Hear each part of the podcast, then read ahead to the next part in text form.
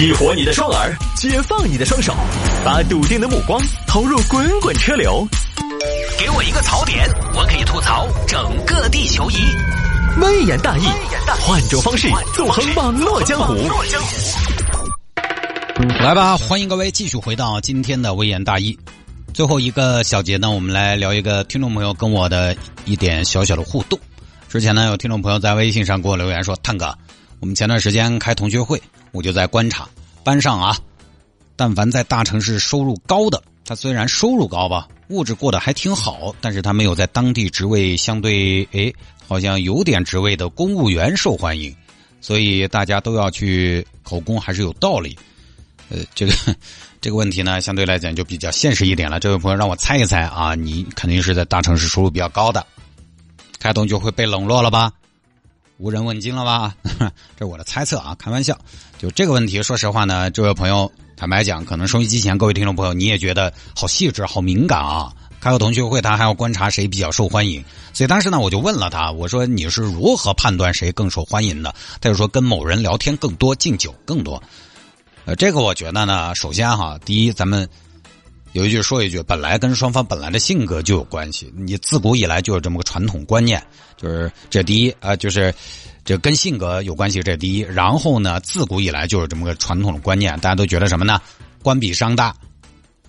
而且基本上放到现在，很多朋友呢可能也有这样的想法。其实我们同学群里面也是，包括老师也是，就是他们会对在公务员这个序列当中取得一定成绩的同学非常的看重，觉得这孩子我教的出息了，很长脸。所以这个也正常，而且你要说大城市收入高，大城市收入高怎么样嘛？首先呢，你也不要觉得说大城市收入高就很不得了。你如果说要说收入高而得到大家的关注，在这个年代，以大家见过的世面来说，那真的可能得是企业家才能引起大家的注意。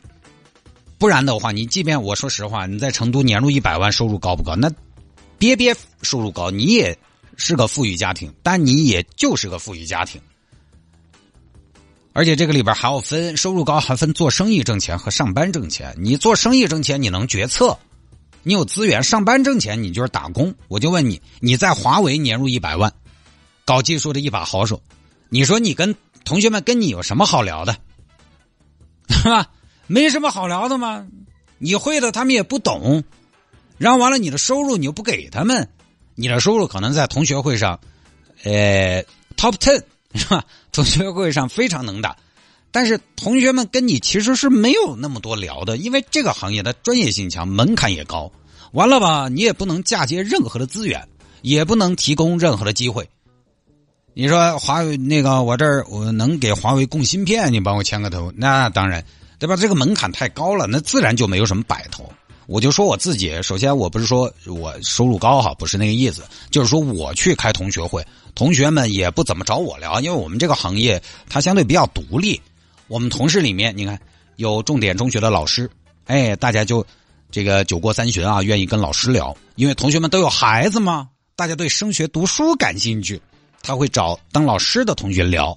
我们同事里边有做民警的，大家也愿意跟他聊，因为做民警的呢。尤其做刑警的，他见过的事儿多，他讲故事他也讲不完，甚至酒过三巡，说不定，老谢你帮我捞个人吧，是吧？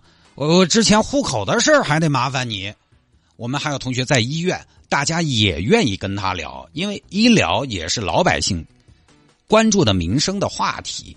不然有的时候你说对吧？地方上帮忙挂个号，找专家给我整一整，找找老大夫给我瞧一瞧。我们同学还有甚至在移动、在电信，哎，就是在移动、在电信啊！你不要看那么多员工，他们还能帮你弄一下家里的宽带，就给你介绍个最具性价比的套餐。你说他们找我聊，能找我聊啥？行不行？问起啥子签个名噻？不可能，没意义。以前大家都还年轻的时候，大家那个时候呢，哎，喊我时不时的要帮忙要个明星签名照。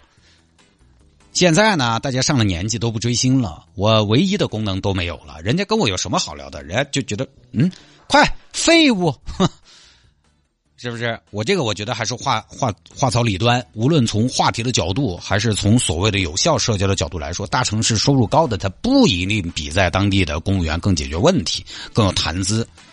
啊，你说你收入高，你收入高是你的收入，你挣的钱，你又不会给你同学发。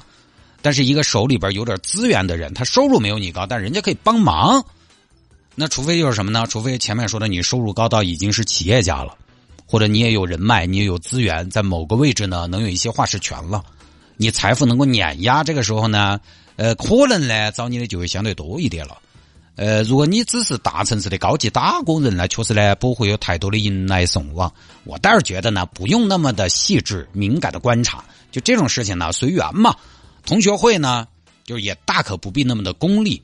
我为什么注意到我这一年参加同学会的感受呢？也是这位朋友提起了，我才呃我才倒回来想了一下，好像是啊。你说我一个主持人应该是话痨嘛，话很多嘛，但就同学会我不怎么说话。我觉得也大可不必那么的功利，我反正就是我也不卑不亢，我觉得好玩我就玩，不好玩呢我就冷眼旁观，暗中观察，我觉得也挺好玩的。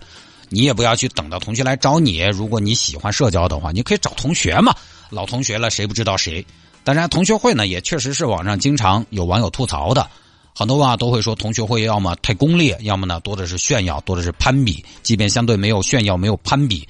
很多网友也吐槽同学会不好玩其实大家没有以前的感情。其实这个就非常考验组织者的能力和用心了。如果只是邀约起来大家吃个饭这种同学会呢，就是会有同学觉得不好玩。这也是我前两年参加初中同学，我觉得组委会搞得非常好的一个地方。我们当年同学会三大的同学正儿八经策划过的，大家也不要问我策划方案啊。之前我发朋友圈，有听众觉得我们同学会搞得好，还问我要方案，我我没参与策划。我一个明星干这事儿，我出席一下就行了。当时我们初中同学同学会几个三大的同学是花了一个月来筹备。我们那天流程就这么：上午喝茶聊天，中午吃饭。一般的同学会如果要中午吃饭，他会有情况。中午吃了饭，大家就散了。基本吃了饭，丢了碗，丢了筷子，就大家各耍各了。有些同学呢，没得啥朋友，他性格比较内向的话，他就会找不到跟谁玩但是我们那次同学会呢，在午饭过后是做游戏。撕名牌那一年，每个同学都要参加，这就避免了一个问题。其实通过游戏，相当于是个破冰，哎，就是避免了一个问题，避免了谁更受欢迎的问题。雨露均沾，有人受欢迎，它不是坏事。坏事是呢，有人受欢迎，就会有人被冷落。所以组织者让我们都去玩游戏，每个人都去，其实就是每个人都被照顾到了。每个人都被看到了，每个人都觉得自己是真正的其中的一员。我觉得这个呢，可能是参加同学会的一个非常重要的意义。就组织到一起，不要各耍各的。做游戏呢，相当于破冰。本来是内向的朋友呢，做了游戏，哎，破冰，他可能也健谈了，内心那种闷骚也被调动起来了。菊花，你现在还一个人啊，对吧？就开始社交了。哎，这个我觉得用心，情商也高，所以那次我觉得还是挺感动的，是真的热闹又不俗套，真的避免了有很多同学去参加同学会，就是他参加完回来第一句话再也不参加同学会了这种感受。好吧，不说了，各位，今天节目就到这儿，拜拜。